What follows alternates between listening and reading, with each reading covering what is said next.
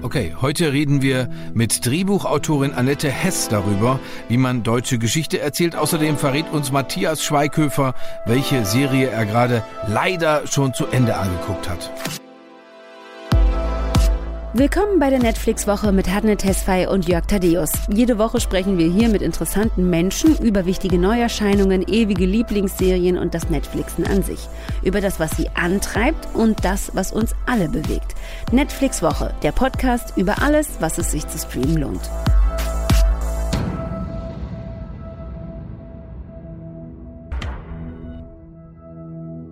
Hallo und herzlich willkommen zu einer neuen Ausgabe. Und ey, ich habe das Gefühl, dass wir in letzter Zeit die Möglichkeit bekommen, immer mit wirklich guten News einzusteigen.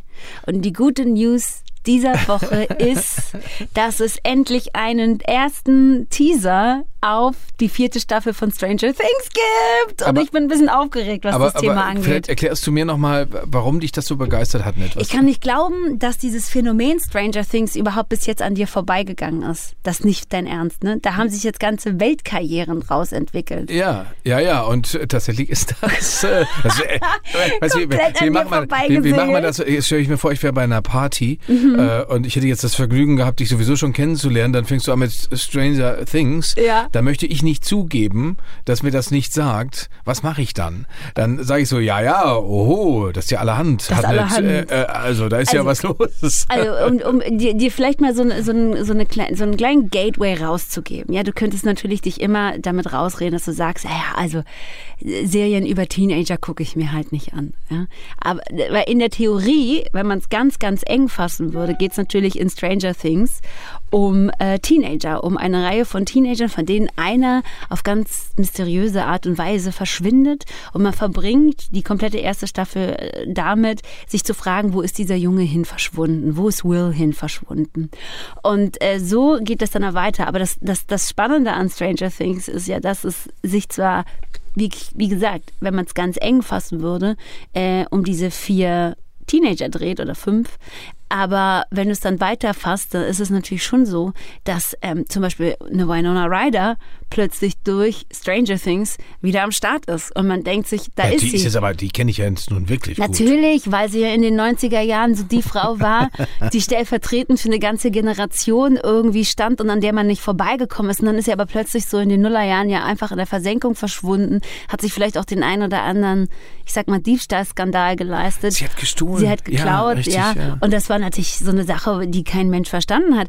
Aber sie, sie kommt jetzt eben, also sie kam dann so in Stranger Things wieder und man dachte so, oha, guck mal, jetzt weiß ich auch wieder, warum ich die so gerne mochte.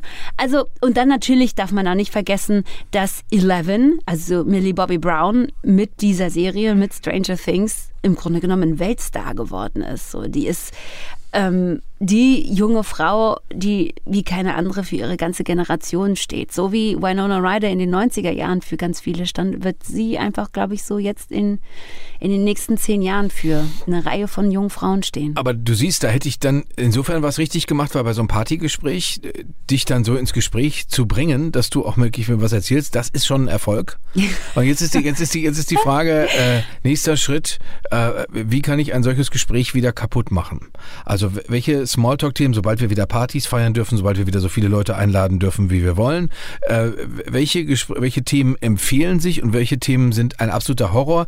Netflix, was gucke ich gerade? Was solltest du dir angucken? Was sollten wir alle gucken? Was wird dir schwerfallen?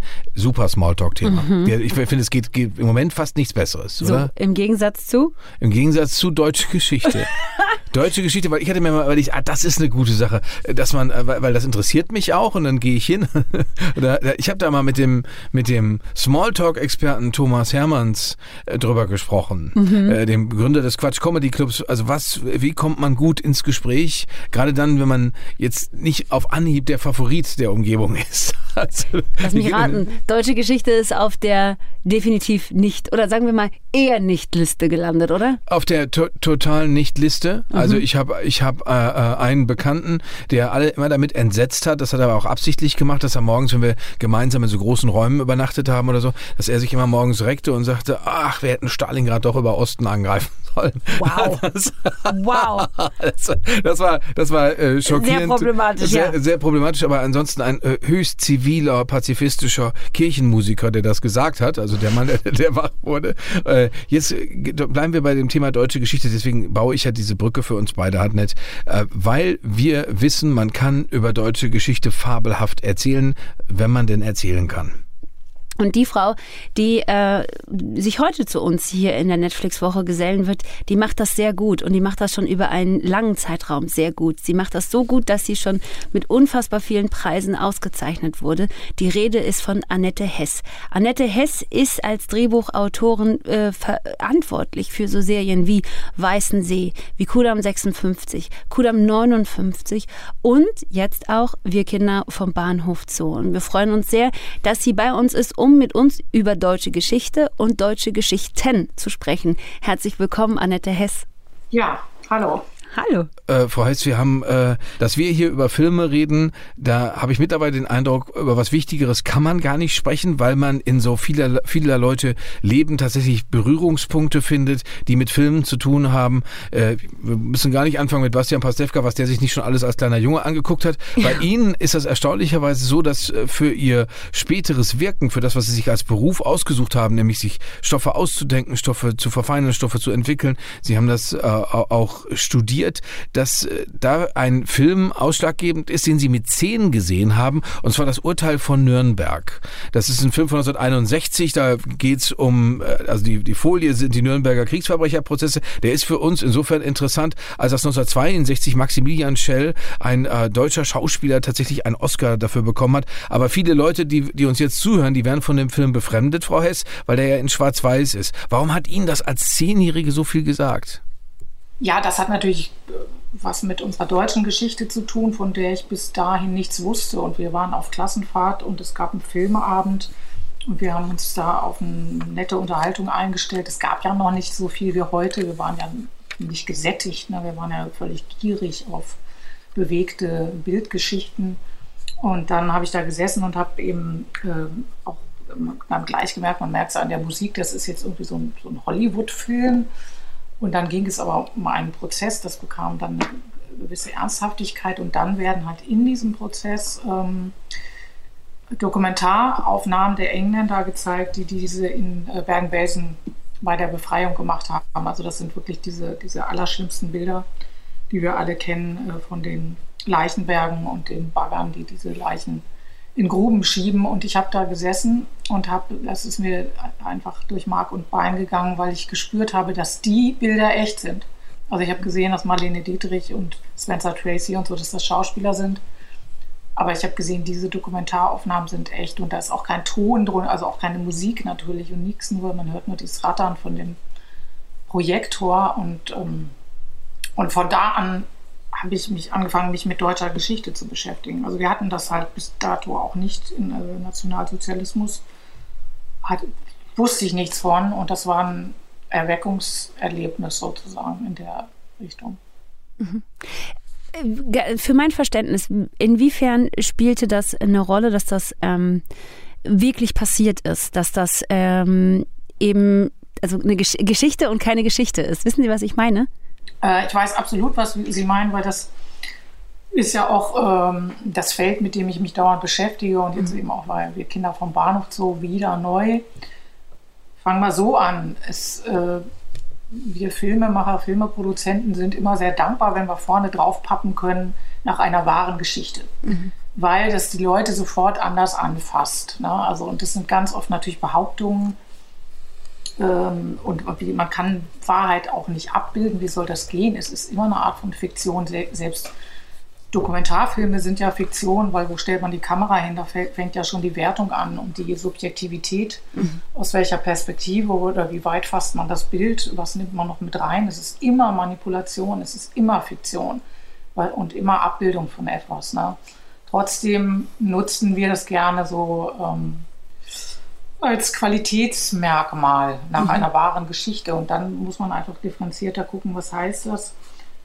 Ähm, und ich äh, versuche halt immer ähm, so das Universelle aus einer Lebensgeschichte rauszufiltern. Das ist das, was mich darin bewegt, weil ich auch weiß, dass es dann auch die ZuschauerInnen daran bewegt. Und das sind oft eben die existenziellen Dramen seit der griechischen Tragödie. Ne? Wo, wo Sie das gerade sagen, Frau Hess, das ist jetzt, das ist interessant, weil inwiefern ist das tatsächlich universal oder inwiefern ist das speziell? Nehmen wir jetzt mal Kudam 56, Kudam 59, Kudam 63 gibt es mittlerweile auch ganz woanders. Bei Netflix ist 56 und 59 zu sehen. Diese drei jungen Frauen, also drei junge Frauen, die in der Tanzschule ihrer Mutter, Katharina Schöllack, tatsächlich erwachsen werden. Ähm, diese Mutter, über die können wir gleich nochmal sprechen, was das für eine, für eine Figur tatsächlich ist. Aber ist das jetzt tatsächlich wirklich einfach das Aufwachsen, das Ausbrechen, das sich Erheben dieser drei jungen Frauen, die von Jugendlichen zur erwachsenen Frau werden? Oder ist das auch insofern was Besonderes, als dass das eben drei Frauen unter den Bedingungen der 50er Jahre sind, die stärker kämpfen müssen, um groß sein, um erwachsen zu sein, um die sein zu dürfen, die sie sein wollen?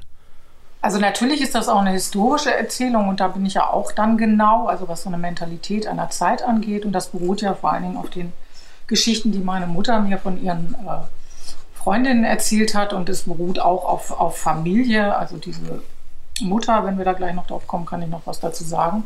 Das ist das eine, also diese, diese ähm, die Basis oder der Grund, der historische Grund. Aber darauf, und sonst würde es auch nicht funktionieren bei heutigen Zuschauern, darauf muss, erzählt man natürlich einen universellen Generationenkonflikt, der auf eine Art immer da ist. Zwar ändern sich die Themen ein bisschen oder die, die Namen ändern sich, äh, die Leute haben andere Klamotten an, aber die Tatsache, dass man hin und her gerissen ist in einem gewissen Alter zwischen der Erwartung der Elterngeneration, was dann meist auch heißt Gesellschaft, und dem eigenen Gefühl und der eigenen Intuition, dass irgendwas in eine falsche Richtung läuft, gesellschaftlich, wie man heute an diesen Fridays for, for Future Demos, ist ja auch eigentlich nichts anderes als ein ganz starker Widerstand der jungen Leute gegen diesen äh, Irrweg, den wir äh, Elterngenerationen letztlich eingeschlagen sind, um das jetzt mal so ganz äh, vereinfacht zu sagen.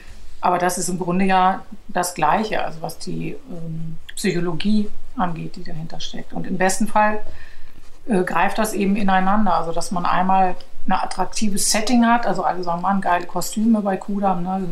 coole Musik und witziger Rock'n'Roll und gleichzeitig erzählt man was übers Heute. Mhm. Und trotzdem ist natürlich, wenn man so als ähm, aus der Elterngeneration kommen, sozusagen für die heutige äh, Jugend, sich die Elterngeneration in den 50er Jahren anguckt, da durchaus vielleicht nochmal so was Befremdliches dabei. Nehmen wir mal nämlich jetzt die Mutter, die wir ja eben gerade eben schon angesprochen haben, äh, diese Katharina Schöllack. Die ist ähm, durchaus böse. Also zumindest würde ich das so sagen, wenn sie dann ihrer Tochter nach einer Fehlgeburt sagt, Mensch, das Mädchen kriegt aber auch gar nichts äh, Vernünftiges hin. Brauchten sie unbedingt so einen Charakter, der so gut böse sein kann? Oder ist die Frau einfach nur eigentlich eine ganz typische Vertreterin ihrer Generation gewesen? Ähm, also vieles bei diesem Schreiben passiert ja auch eben intuitiv ähm, und, äh, also, und erstmal unbewusst. Also ich kalkuliere zum Beispiel nicht, ich setze mich nicht an den Tisch und sage, was kauft mir Netflix jetzt ab, sondern ich überlege, was brennt in mir, was will ich jetzt erzählen. Und ich habe angefangen, diese Mutter-Tochter-Geschichte zu erzählen. Äh, dann kamen diese ähm, die, die Muster, nachdem der Dreh schon losgegangen war. Und dann habe ich das manchmal geguckt mit meinen Töchtern äh, von der ersten Staffel und da gibt es ja diese Szene, wo die Mutter dann so ausflippt und Monika sagt, du kannst, kriegst wirklich gar nichts auf die Reihe, du kannst gar nichts. Dann mhm. guckt meine Tochter zu mir rüber und sagt, die ist ja wie du. Also ist, ich lasse jetzt ich lasse hier voll die Hosen runter, aber natürlich bin ich auch eine ambivalente Mutter und ähm, mir platzt auch manchmal der Kragen und, dann wird man gemein und so. Und dann war es natürlich, äh, war es auch so, ich habe ähm, zwei Cousinen, die leben in der Schweiz ähm, und ich habe eigentlich keinen Kontakt zu denen und die haben das mehr zufällig auch gesehen und die haben am nächsten Tag dann meine Mutter angerufen und haben gesagt, Mensch, das ist ja Oma.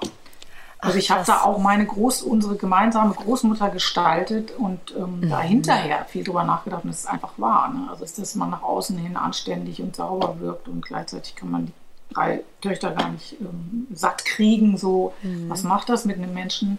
Was macht die Not mit einem Menschen? Ähm, aber diese Person hat es tatsächlich in meiner Mutter gegeben, weil sich ja auch in meiner Mutter und anscheinend auch in, in mir. Also das äh, sind so Anteile, ähm, die ja auch, wenn man ehrlich zu sich ist, die jeder in sich hat oder viele. Ne? Mhm.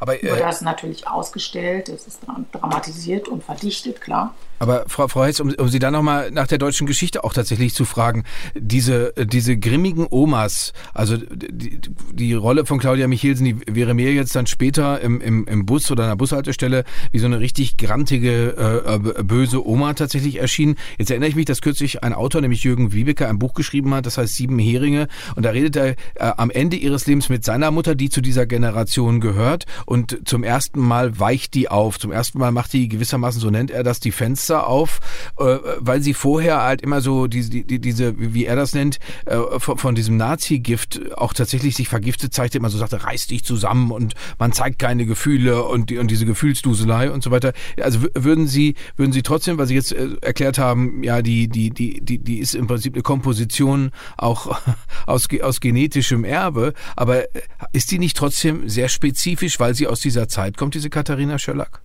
Ja, selbstverständlich. Also wir sind wir von den Zeiten geprägt oder wir prägen die Zeiten. Also das ist ja auch ein äh, symbiotisches Spiel oder ein Wechselspiel. Ähm, und wie ich eben schon gesagt habe, im Idealfall hat man eben dieses Historische, wo man eben auch mit einem Abstand darauf gucken kann, darüber lachen kann. Also diese Katharina ist ja auch ein total beliebter Charakter. Ne? Die Leute so bei Facebook und so, die schlagen sich da diese brutalen Zitate um die Ohren und lachen sich darüber tot. ja. Okay. Und das finde ich, äh, löst natürlich auch was Ambivalentes aus, ne? weil sie ist auch grausam und sie zerstört natürlich auch ihre Töchter ein Stück weit oder versucht das auch. Ne? Also ja, zumal wir ja, zumal wir ja in so einer soften Zeit leben. Also das, das ich finde das, ich finde das auch erfrischend, wenn ich dazuhören darf, wo heute Leute die ganze Zeit immer über ihr Inneres die ganze Zeit Auskunft geben und was ihnen wehtut, wo sie einen leichten Schmerz empfinden. Das wird ja äh, sehr oft sehr schnell thematisiert. Und da ist diese Frau natürlich ein totaler Kontrast. So haben sie die aber nicht gedacht, dass die also äh, gewissermaßen auch ein Kommentar auf die heutige Zeit ist, so eine Art, so eine Art Hardcore-Satire. Nee, also so, ähm, nee, so, so, arbeite ich nicht, wenn das dann passiert. Also beziehungsweise ich lebe ja in der heutigen Zeit und mhm. antworte ja letztlich auch darauf, was ich so sehe und merke zum Beispiel manchmal bei mir auch, dass ich so ganz ratlos bin, was will ich eigentlich als nächstes erzählen. Mhm. Also dass ich da manchmal so im luftleeren Raum hänge und das ist dann immer, wenn ich ähm, nicht an nichts reiben kann. Also wenn, wenn, wenn mir alles zu viel wird, die Konflikte zu viel werden, oder zum Beispiel Corona ist ein gutes Beispiel. Also jetzt, wenn mir jemand sagen würde, schreib mal was zu Corona, äh, das könnte ich gar nicht, weil ich, das, weil ich da so nah dran stehe, dass ich noch gar nicht sehe, was das eigentlich ist. Also, was das, also ich sehe das Wesentliche an dieser Krise noch nicht. Also mhm. deshalb auch diesen, immer mein Griff auf historische Zeiten, ne, weil ich da eben das Gefühl habe, ich kann mit einem Abstand auf etwas gucken, wie auf so eine Versuchsanordnung und da erstmal was bauen, wo sich dann aber natürlich mein jetziges Erleben drin spiegelt. Mhm. Also hoffentlich. Mhm. Ja, der Abstand äh, schon ist da, aber wir haben neulich ähm, mit ähm, Daniel Brühl darüber gesprochen, äh, warum man eigentlich im Westen nichts Neues, also ähm, ein, ein Epos über den Ersten Weltkrieg, warum man das nochmal erzählen muss, äh, warum man das im Jahr 2020, 21, 22 nochmal erzählen muss. Wenn Sie jetzt von ähm, Abstand sprechen, dann empfinde ich das aber bei Ihren Sachen schon immer noch mal ein bisschen anders, weil die Sachen zwar ein bisschen her sind, aber noch nicht so weit weg.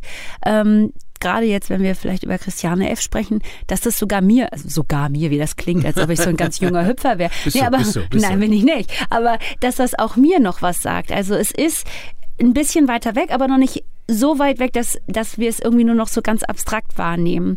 Ähm, gibt es denn ähm, historische Themen? Gibt es Zeitabschnitte, von denen Sie denken, ähm, außer den Dingen, die jetzt noch nicht lange genug her sind, von denen Sie denken, oh nee, das äh, möchte ich nicht, das will ich nicht und ich weiß auch schon, wenn ich mit dem Stoff ankäme, das würde keiner haben wollen?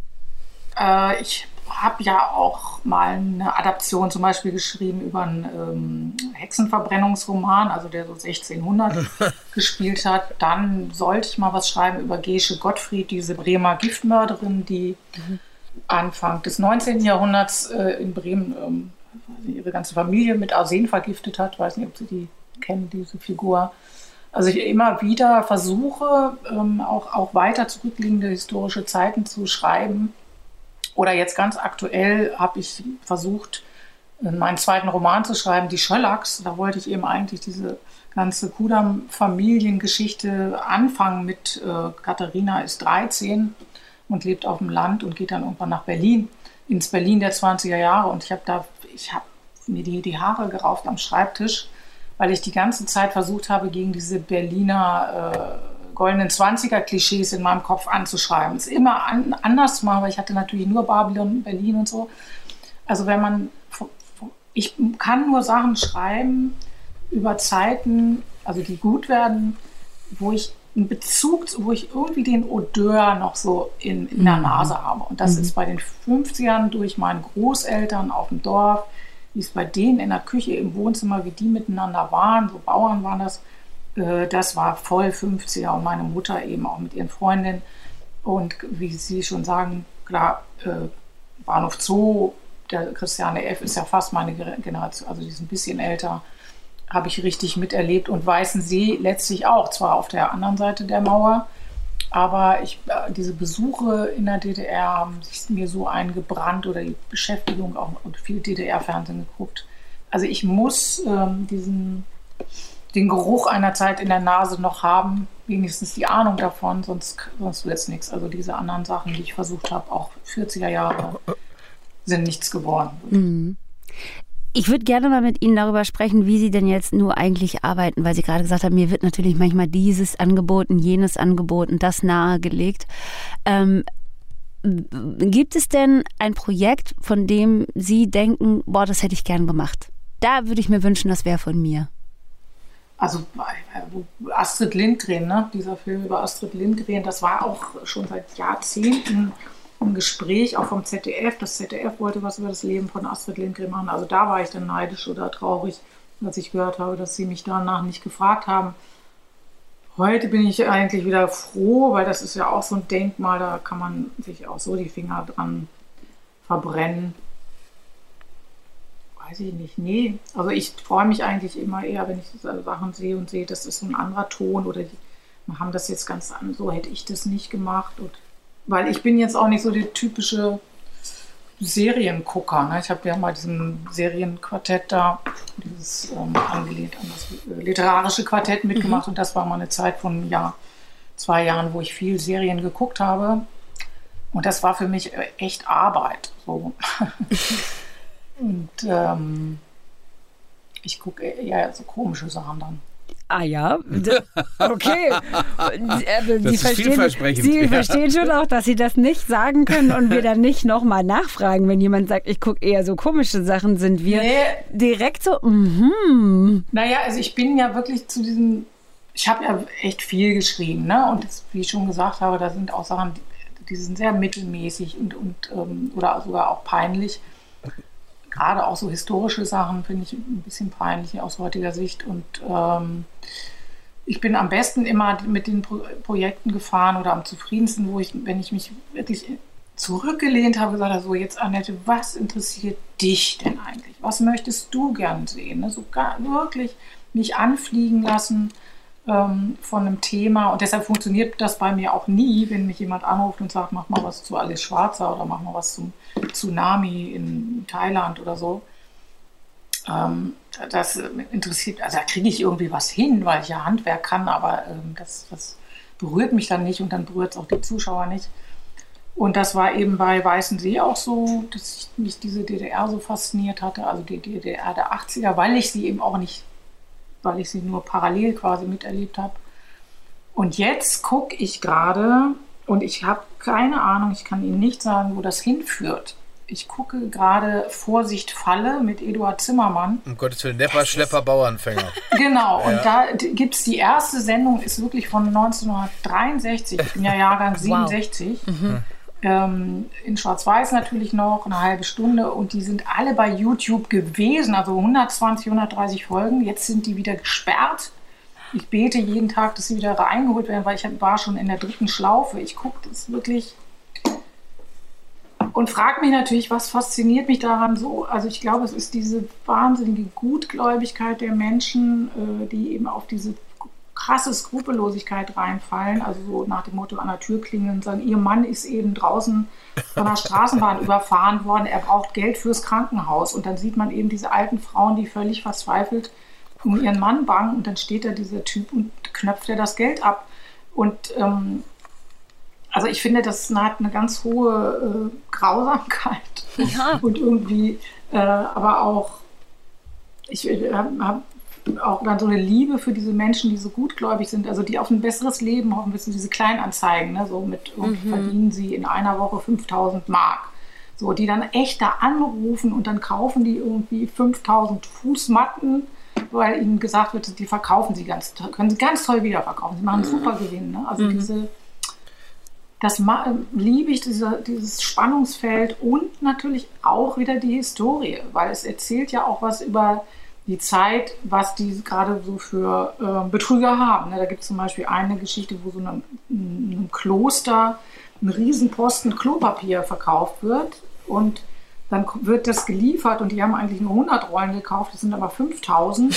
Und dann sagte eben diese Obernonne da, um Gottes Willen, also die versinkt sowieso schon im Boden, nehmen Sie das weg, weil das hat ja was mit Hintern zu tun und so, also die, diese Reaktion auf dieses Klopapier. Mhm.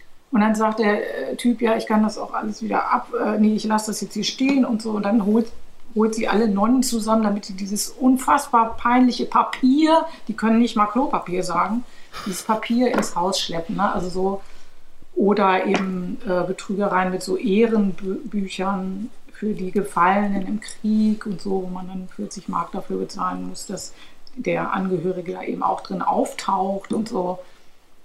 Also es erzählt viel über Historie, so. Mhm. also beides. Ne? Also wenn ich mir jetzt, was auch immer am Ende dieses Prozesses stehen wird, so, das wissen wir ja aktuell noch nicht, ob das sie irgendwo hinführt. Es ist ja doch einfach äh, eine verhältnismäßig lange Reise, ähm, die sie da begehen, im Grunde genommen, bis dann am Ende des Tages ein Drehbuch fertig ist. Ähm, ob das jetzt für eine Serie oder für einen Film ist, spielt ja erstmal keine Rolle. Aber sie verbringen ja schon sehr viel Zeit mit. Wie schwer fällt es Ihnen eigentlich dann als Drehbuchautorin, ähm, das loszulassen und ähm, nicht dann noch irgendwie bei der Umsetzung beteiligt sein zu wollen. Weil es gibt ja bei Netflix das Konzept des Showrunners und ähm, mich gefragt, ob Sie jemals damit geliebäugelt haben, noch über diesen Prozess des Schreibens beteiligt zu sein an der Umsetzung von so einem Projekt. Ja, das bin ich ja inzwischen. Mhm. Also ich habe ja bei Kudam auch äh, als Creative Producer gearbeitet, bei Bahnhof 2 auch. Also das ist ja dieser Begriff des Showrunners ist ein bisschen dehnbar. Also es gibt halt die, wo wirklich die Regie nur noch so Erfüllungsgehilfe ist, die tatsächlich am Set stehen, hinter dem Regisseur, der Regisseurin mhm. und Ansagen machen. Und für mich hat sich jetzt so ähm, eingebürgert oder was mir gut gefällt, ist so die Position eben der Creative Producerin. Da war ich zum Beispiel jetzt bei Kudam 63 habe ich ja die Bücher gar nicht mehr geschrieben, äh, sondern ein weiteres Buch um Mark Terjung. Dann bin ich aber doch immer wieder rein, sehr intensiv da reingeholt worden und zum Schluss, bevor, vor, eine Woche vor der Ausstrahlung, habe ich mit der Regisseurin Sabine Bernhardi und dem Cutter Ronny Matters, wir zu dritt hatten Zoom-Konferenzen über den Schnitt, wie soll das Ding jetzt über den Ether gehen. Mhm. Also, ähm, und ich bin da im Casting mit eingegangen äh, werde ich natürlich mit eingenommen und ähm, ich suche auch die Regie mit aus. Also ich bin ja auch äh, Initiatorin dieser Kontrakt 18 Drehbuchinitiative, wo es genau darum geht, dass wir nicht im Moment, äh, wo wir das Buch abgeben, damit passieren kann, was, was jeder will. Ne? Also diese ja, da, da haben Sie in dem, in dem Zusammenhang mit Kontrakt 18 haben Sie schon gesagt vorher, da gibt es, äh, da, da haben Sie eine Art Liste mit den Kollegen zusammen. Also zum einen äh, ist es ja wohl, äh, hat mich auch verwundert, nicht üblich, dass Drehbuchschreiberinnen und Drehbuchschreiber sich miteinander austauschen so viel. Sie haben mal gesagt, man trifft sich einmal auf der Berlinale und das war's. Und das andere ist, Sie haben eine Liste von mehr oder weniger schwarzen Schafen. Wie muss ich denn als Produzent oder als äh, beschaffen sein, damit Sie mich zu einem schwarzen Schaf machen? Also damit ich in Ihren Augen ein schwarzes Schaf bin? Es gibt ganz viele großartige Produzentinnen und Produzenten, da muss ich mal vorab sagen. Und bei der Regie ist es genau dasselbe. Es gibt die, mit denen wir ja kreativ auf Augenhöhe für das Produkt arbeiten wollen. Es wird immer schwierig, wenn, äh, es, wenn die Machtkämpfe in den Vordergrund treten und das Produkt, die Geschichte, die Figuren, wenn das in den Hintergrund tritt, und das ist mir nicht selten passiert, habe ich das erlebt, dass eben Entscheidungsträger ähm, oder Leute, die Entscheidungen treffen dürfen, das einfach auch tun oder Ansagen einfach nur machen, um sich zu behaupten. Ne? Also so die, um ihre, sich zu legitimieren in ihrem Job. Also das betrifft dann natürlich auch RedakteurInnen. Ähm, und äh, äh, das sollte man nicht tun.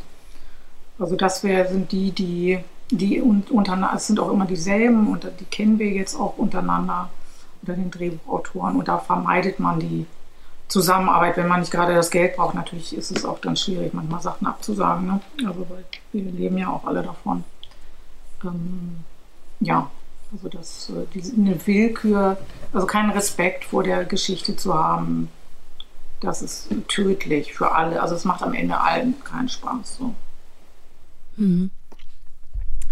Ich hoffe, beziehungsweise wir hoffen, dass Sie noch ganz lang den Spaß bei der Sache behalten und uns weiterhin mit tollen Geschichten und äh, man kann es durchaus sagen, mit auch spannenden deutschen Geschichten weiterhin versorgen. Vielen Dank für Ihre Zeit, Annette Hess. Dankeschön. Dankeschön, Frau Hess. Ja, gerne. Danke auch.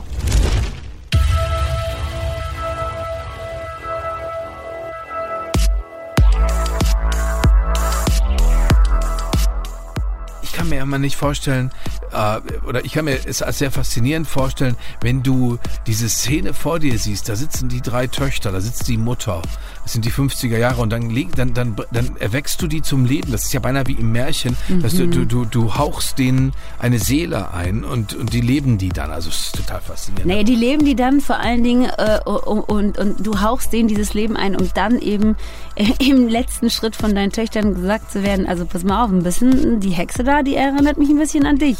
Ist auch schon so eine, ist auch eine interessante Facette ja, des guck Ganzen. Dich, der, guckt dich da mal in deiner Familie um, hat nicht, wer da ist, äh, der, ne? Ja.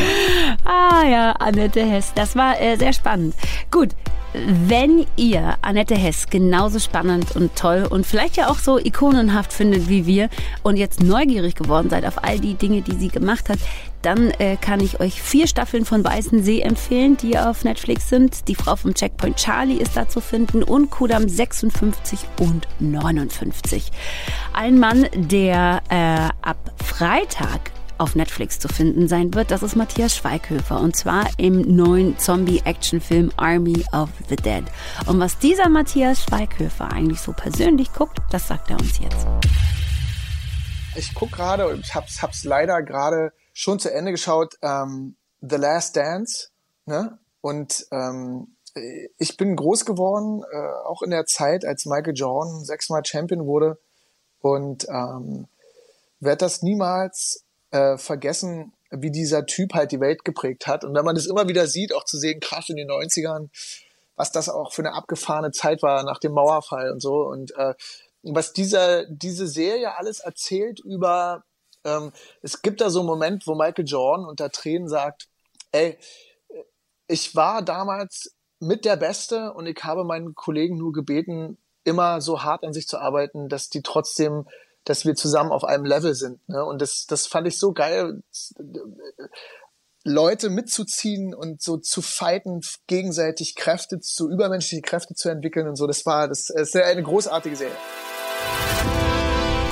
Oh, ich habe das ja weggeatmet, ne? Last Dance, weil das natürlich auch meine Jugend beschreibt. Und ich habe, du wirst es vielleicht jetzt nicht glauben, aber ich habe ja vier Jahre lang im Verein Basketball gespielt. Ne? Warum sollte ich das nicht glauben? Weil ich 1,65 groß bin und gerade 50 Kilo wiege. Ich bin jetzt nicht unbedingt die Basketballstatur, aber so in, so für mich als, als junges Teenager-Mädchen in der schwäbischen Provinz sitzend, waren das natürlich einfach die absoluten Chefrocker.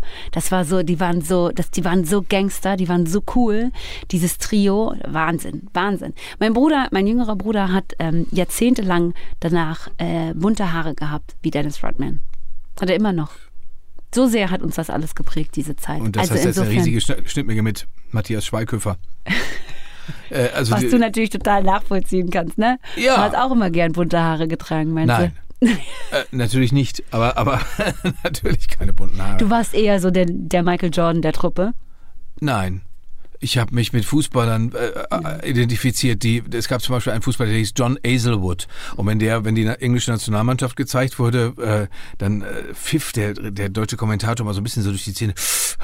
John Azelwood, ein eisenharter Verteidiger. und mit diesen Leuten, weil der, Also sah, der, sah, der, sah, so- der sah auch so aus, als sei sein, sein, sein, sein, sein ganze Schädel, sein Schädeldach aus so einem Metall ge, äh, gehämmert, so wie von so einem Schmied mehr oder weniger. Oh, dachte, oh. Gott, John Azelwood, ein Mann zum Fürchten, äh, da, da bleiben wir beim Thema in der nächsten Woche. Hat nicht, inwiefern denn?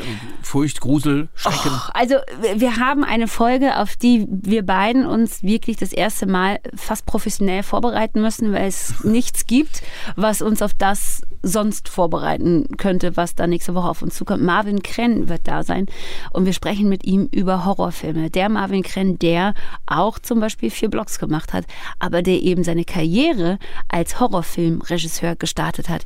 Ich äh, bin jetzt schon so ein bisschen nervös, ob der Filme, die ich mir in Vorbereitung darauf angucken muss, ja, und bereite mich innerlich darauf vor, die nächsten drei Wochen nicht gut zu schlafen. Aber gut, Und alles für diesen Podcast. Hardnet nimmt natürlich Tipps an, wie sie doch ruhig schlafen kann und warum das alles nicht schlimm ist. Unter kontakt.netflixwoche.de, da erreicht ihr uns. Wir freuen uns selbstverständlich, wenn ihr uns eure Tipps gebt und uns aber auch abonniert. Hardnet. Wenn ihr nämlich schon am Tippen seid, könnt ihr einfach mal ganz kurz noch ein Abo dalassen. Ähm, Netflix Woche gibt es überall da, wo es Podcasts gibt und kann entsprechend auch überall da, wo man Podcasts abonnieren kann, abonniert werden. Netflix Woche ist eine Produktion von Netflix und ACB Story. Wir sind Hardnet Tesfai und Jörg Thaddeus, guten Tag. die Redaktion hat Julius Wussmann übernommen, die Produktion Isabel Wob und die Titelmusik ist von Assad John. Wir hören uns nächste Woche wieder in einer schaurigen Ausgabe. Bis dann, tschüss. Äh, Was war das für ein Geräusch, das du gerade gemacht hast? tschüss. Öl.